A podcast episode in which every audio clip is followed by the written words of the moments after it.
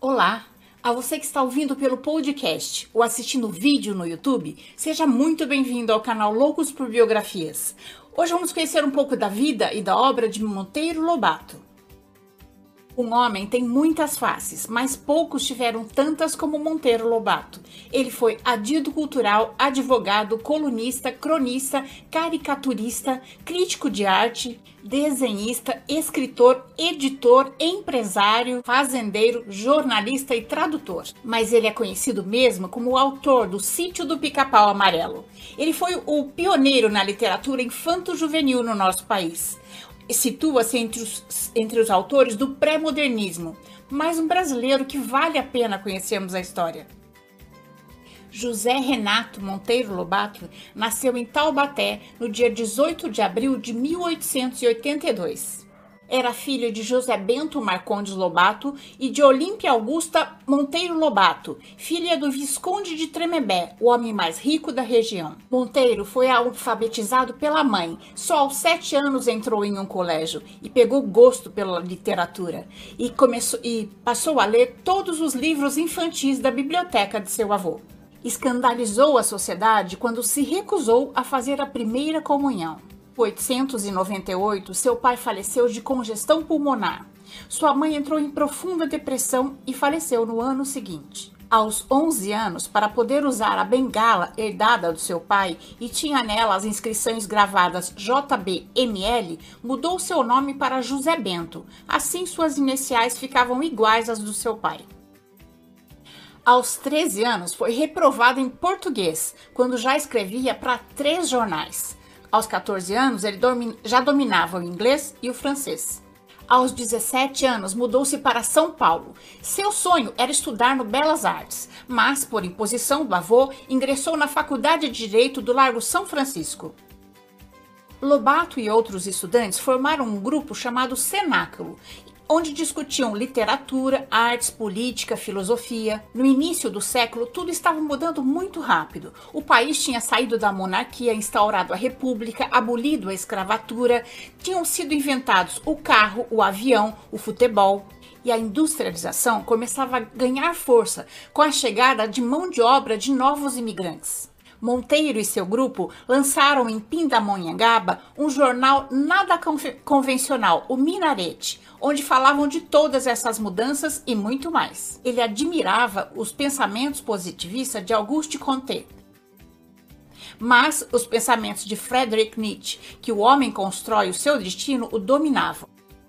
Sobre Nietzsche, ele disse: Não fiz outra coisa na vida senão trilhar os conselhos niterianos. Indiferente à censura, ao aplauso, aos interesses, a função desse filósofo em minha vida foi devolver-me a mim mesmo. Formou-se em direito em 1904. Na sua festa de formatura, fez um discurso tão agressivo que vários padres, professores e bispos se retiraram da sala. No mesmo ano, voltou para Taubaté e prestou um concurso para promotor público e assumiu o cargo em Areias, no Vale do Paraíba. Conheceu Maria Pureza da Natividade de Souza e Castro, a Purezinha, como ele a chamava, Purezinha era neta do Dr. Quirino, que tinha sido orientador de Lobato em 1900. Casou-se com Purezinha em 1908 e com ela teve quatro filhos: Marta, Guilherme, Edgar e Ruth. Paralelamente ao cargo de promotor, ele fazia desenhos, caricaturas, escrevia artigos para vários jornais e revistas, traduzia obras da literatura universal e traduzia artigos para o jornal O Estado de São Paulo estava com 29 anos quando seu avô, Visconde de Tremembé, faleceu e lhe deixou a fazenda Buquira.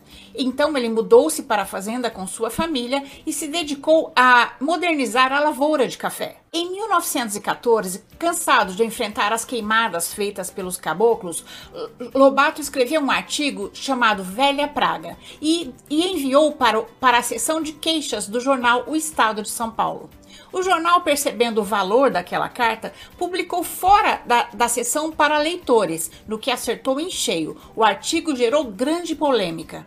Na véspera do Natal, no mesmo jornal, publicou um artigo chamado Urupês, onde fala pela primeira vez do personagem Jeca Tatu, um, um sujeito feio, magrelo, preguiçoso, totalmente diferente dos caipiras e índios idealizados pela literatura romântica da época. O artigo gerou grande polêmica no país inteiro. Depois do sucesso dos dois artigos, surgiram vários convites para ele escrever para jornais e revistas. Ele escrevia sobre vários assuntos. Um deles foi a invasão de palavras estrangeiras. Coquetel, chopes, light, sanduíche. Lobato era um nacionalista, idealista. Ele defendia uma linguagem pura, não estrangeirada. Em 1918 aconteceu uma grande geada que queimou toda a sua lavoura de café e o deixou em grandes apuros financeiros. Ele não teve outra alternativa e teve que vender a sua fazenda e mudar-se com sua família para Caçapava. 1918 foi o ano dos quatro Gs: geada, greve, gripe espanhola e Primeira Guerra Mundial. Como todos os editorialistas naqueles dias pegaram a gripe espanhola, os editoriais daqueles, daqueles dias foram todos escritos por Monteiro Lobato. Em um de seus artigos, ele relata a dificuldade que um fazendeiro passa quando é queimada toda a sua lavoura. Outra bandeira levantada por Monteiro em seus artigos foi sobre o folclore nacional ser pintado por artistas brasileiros, como Boitatá, Mula Sem Cabeça, o Saci Pererê, o nosso duende genuinamente nacional, e seu artigo fez tanto sucesso que o Saci virou garoto propaganda de várias empresas. Ainda em 1918, Lobato comprou a Revista do Brasil, tornou-se editor e lançou seu primeiro livro, Saci Pererê, mas não assinou a autoria. Meses depois, lançou dois livros, Problema Vital, com vários artigos sobre a saúde pública, e Urupês, um livro de contos, onde ele fala do personagem Jeca Tatu. O livro foi sucesso absoluto e sua primeira edição esgotou em apenas um mês. O personagem Jeca Tatu se tornou símbolo do nacionalismo brasileiro e foi utilizado por Rui Barbosa na sua campanha para presidente em 1918. Monteiro Lobato é o autor do anúncio mais importante da história da propaganda brasileira, reconhecido pelos publicitários, o Jeca Tatu para o biotônico Fontoura lutou pelo saneamento básico e mudou leis no nosso país. E não colocava mais a culpa no Jeca Tatu por sua preguiça, e sim por sua falta de higiene e saúde. Na quarta edição do, do livro Europês, Lobato pede desculpa ao homem do campo. No dia 20 de dezembro de 1917, Monteiro Lobato publicou no jornal O Estado de São Paulo uma dura crítica à a exposição da pintora Anita Malfatti, recém-chegada da Europa.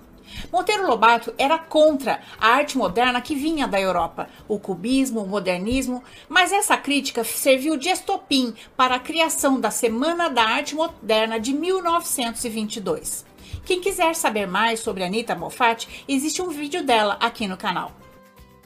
O padrão de edição do século XIX eram aquelas capas amarelas, Graças a Monteiro Lobato, elas se tornaram mais coloridas e atraentes. Lobato dizia que o livro é sobremesa e tem que ser colocado debaixo do nariz do freguês. Com isso em mente, inovou e criou um sistema de distribuição diferente, com vendedores é, autônomos e distribuidores espalhados por todo o Brasil, para que seus livros fossem vendidos também em farmácias, lojas e pelo reembolso postal.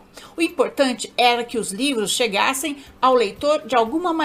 Ele falava vários idiomas e muitos dos livros editados por Lobato foram traduzidos por ele mesmo. Naquela época, as pessoas cultas selecionavam seus autores consagrados do idioma francês. Monteiro buscou, no inglês americano e britânico, novos autores para traduzir e trouxe novas oportunidades de leitura aos brasileiros. Calcula-se que ele tenha traduzido cerca de 100 livros, desde Einstein, Ford, Nietzsche, em 1924, explodiu a revolta tenentista liderada pelo general Isidoro Dias Lopes seguida de um corte de energia imposto pelo governo do presidente Arthur Bernardes. A cidade de São Paulo parou por dois meses. A editora de Lobato, sem produzir nada por dois meses, não teve como saldar os compromissos e foi à falência. Na própria máquina da editora falida, Lobato bateu o estatuto da nova editora, Companhia Editora Nacional, que foi fundada em 1925 e existe até hoje. Em 1926, concorreu a uma vaga na Academia Brasileira de Letras, mas não foi escolhido. Em 1927, foi nomeado pelo presidente Washington Luiz adido comercial nos Estados Unidos. Como adido comercial, ele travou conhecimento com a General Motors, com a Ford. Ele tinha grande admiração por Henry Ford e já tinha traduzido um livro sobre ele. Ford foi um homem que criou sua riqueza criando bens úteis para todos. Quando Monteiro estava morando nos Estados Unidos, aconteceu a quebra da Bolsa de Valores de 1929. Ele tinha concentrado todo o seu dinheiro na Bolsa de Valores, para que quando voltasse ao Brasil pudesse abrir uma siderúrgica nacional. E acabou perdendo todo o seu dinheiro. E não teve outra alternativa a não ser vender a sua editora para seu sócio e amigo. Em 1930, após uma luta armada de 21 dias, eh, Getúlio Vargas assumiu o governo provisório e demitiu Monteiro Lobato do seu cargo diplomático. Quem quiser saber mais sobre eh, Getúlio Vargas, existe um vídeo dele também aqui no canal. Lobato voltou para o Brasil cheio de ideias evolucionistas. Queria construir no Brasil uma indústria para produzir aço e ferro, uma fábrica de carros e estradas para os carros e para ligar várias partes do Brasil e movimentar a economia nacional. Entregou-se também a outro grande projeto: encontrar petróleo no Brasil. Cansado de recorrer ao governo que não lhe dava ouvidos, é, fundou uma companhia e saiu vendendo ações por todo o Brasil. Escreveu dois livros, Ferro e o Escândalo do Petróleo. Neste, ele relatava as dificuldades de instalar uma indústria petrolífera no Brasil. Getúlio Vargas proibiu a venda e recolheu os exemplares disponíveis. Aos 38 anos, escreveu seu primeiro livro infantil, A Menina do Narizinho Arrebitado. O livro trouxe para as crianças o universo rico do folclore, da cultura popular e foi adotado pelas escolas. Entre 1931 e 1939, publicou 39 histórias para crianças, entre elas Reinações de Narizinho, As Caçadas de Pedrinho e o Pica-Pau Amarelo, que o celebrizou. Monteiro não levava a igreja muito a sério e criticava muito os padres e foi perseguido pela Igreja Católica. O padre Sales Brasil denunciou o livro História do Mundo para Crianças como sendo o comunismo para crianças. A Igreja Católica de Taubaté trocava seus livros por catecismo e, na época da Quaresma, fazia uma grande fogueira com os livros de Lobato, porque os considerava subversivos. Os professores nas, nas escolas católicas davam pontos para as crianças que levavam os livros de Lobato para serem queimados na quaresma. E o, na, durante a missa, os padres proibiam os pais de deixarem seus filhos lerem os livros de Monteiro Lobato.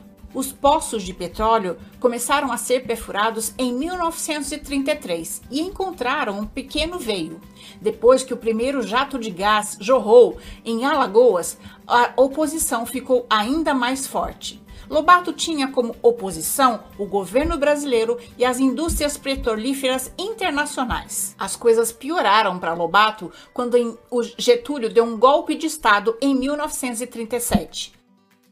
Com a imprensa sob censura, a única coisa que ele podia fazer era mandar cartas para o próprio Getúlio e para Góes Monteiro, chefe maior do exército. Suas cartas não agradaram aos homens do poder, principalmente ao general Horta Barbosa, presidente do Conselho Nacional do Petróleo. Foi instaurado um inquérito contra Monteiro Lobato, seu escritório, sua companhia e sua casa foram invadidos e Monteiro Lobato levado preso.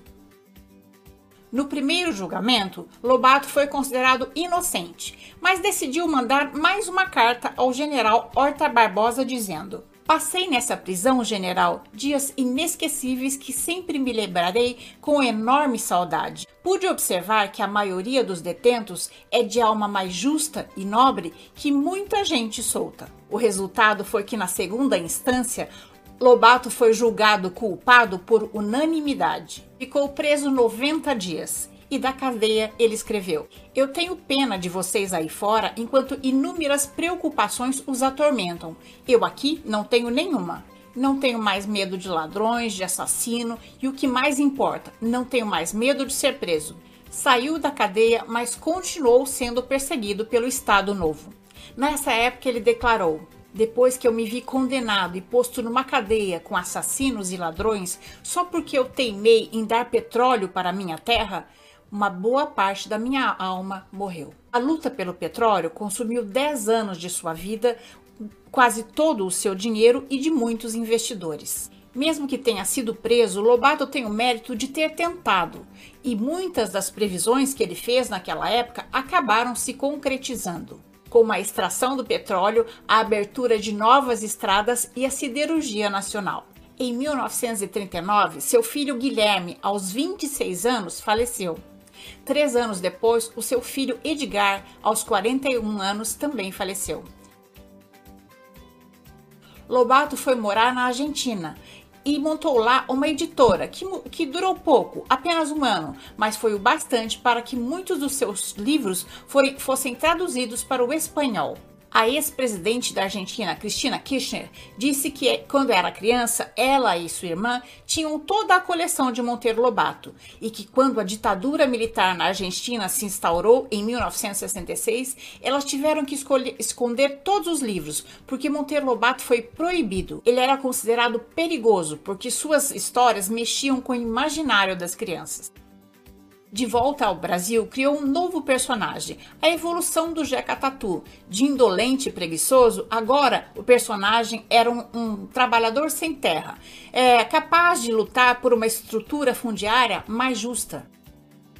Entre 1920 e 1945, Monteiro Lobato publicou mais de um milhão de livros. Suas obras foram traduzidas para vários idiomas, como alemão, árabe, inglês, francês, espanhol, italiano e japonês. Traduziu também personagens infantis, como Peter Pan, Mowgli, o Menino Lobo e Don Quixote. A força dos seus personagens era tão grande que eles saíram dos livros infantis e foram para a TV assim que a TV foi criada. A história do sítio do pica-pau amarelo na TV se confunde com a própria história da TV. Ele colocou no sítio como personagem central uma vovó muito sábia que, com suas histórias, estimulava as crianças a aprender mais. Os personagens de Monteiro Lobato ele tirava do seu próprio cotidiano. Emília era a filha de um grande amigo de Monteiro, Regina Moreira. Ela ia, ele ia na casa de Regina, sentava na dispensa, abria um pouco o vitrô e ficava observando a menina brincando e fazendo traquinagem. O Visconde de Sabugosa foi inspirado em seu avô, Visconde de Tremembé. Saci, Lobato tinha quatro filhos pequenos que sempre queriam entrar no seu escritório quando ele estava trabalhando. Então ele colocou uma garrafa em seu escritório e inventou que ali dentro tinha um Saci e que eles tinham que ficar bem quietinhos para não, não acordar o Saci. A Emília era alter ego da Narizinho, uma menina muito comportada. Tudo que a Narizinho não podia fazer, a Emília fazia. Falava, brigava, se queixava. Através da boa tia Anastácia, ele falava das nossas tradições, da nossa cultura e do nosso folclore, como a cuca, o lobisomem, o saci pererê os livros paradidáticos de Monteiro Lobato, onde ele traz, além da história, algum outro conhecimento para as crianças, como os Sermões de Dona Benta, onde ela fala muito de história e geografia. A aritmética e a gramática da Emília e a história do mundo para crianças. E crianças de várias gerações se identificaram e sonharam com esses personagens. Para mim, Monteiro Lobato é gostoso como a infância. Eu ainda me lembro da minha coleção vermelha de livros do Monteiro Lobato. Existe uma lei que determina que as obras adotadas por escolas públicas devem combater o racismo. O livro Caçadas de Pedrinho, publicado em 1933, que faz parte do Programa Nacional Biblioteca na Escola do Ministério da Educação está sendo questionado pelo movimento negro por conter elementos racistas. Lobato concedeu uma entrevista ao jornalista Murilo Antunes Alves, da Rádio Record, em julho de 1948. Ao ser perguntado sobre a paz mundial, ele disse: Quando todos os países tiverem bomba atômica de igual força, a harmonia entre eles vai ser absoluta. Enquanto um tiver bomba atômica e o outro não, o que tiver bomba atômica usará a sua superioridade. Encerrou sua entrevista com a frase: O petróleo é nosso. Dois dias depois, teve um AVC e faleceu. José Bento Monteiro Lobato faleceu no dia 5 de julho de 1948 em São Paulo. O antigo município de Vila Buquira hoje se chama Monteiro Lobato, mas com a queda da produção do café e a chegada da pecuária na região, muitas pessoas foram embora da cidade. E hoje a pequena Monteiro Lobato não tem nem mesmo uma biblioteca. Quando escreveu Cidades Mortas, Lobato nunca imaginou que um dia o seu nome iria estar atrelado a uma dessas cidades. O epistolário dele, A Troca de Cartas, durante 40 anos com o amigo Godofredo Rangel, está documentada em dois tomos. Se há um conselho que Monteiro Lobato nos deixou, é nunca deixe de sonhar e sempre seja você mesmo. Aqui em casa levamos o conselho de Lobato muito a sério. No Dia das Crianças, todos os anos, desde que meus filhos eram criança e até agora, quando meu filho mais velho tem 35 anos e a minha filha mais nova 29, nós, eu, meu ex-marido, nossos três filhos e os seus namorados, nos unimos, assistimos um filme infantil, comemos coisa de criança e nos lembramos como é bom ser criança com qualquer idade. Aproveito para desejar um feliz Dia das Crianças às crianças de todas as idades. Termino essa biografia com a frase que eu mais gosto de Monteiro Lobato: Um país se faz com homens e livros. Essa é a nossa história de hoje. Espero ter contribuído para que seu dia tenha momentos muito agradáveis. Se você gostou, deixe seu joinha, conheça as outras histórias do canal e se inscreva para conhecer as próximas histórias também. O canal Loucos por Biografias traz novas histórias toda semana em áudios no podcast e em vídeos no YouTube. Clique no sininho para ser avisado das próximas histórias. Até mais!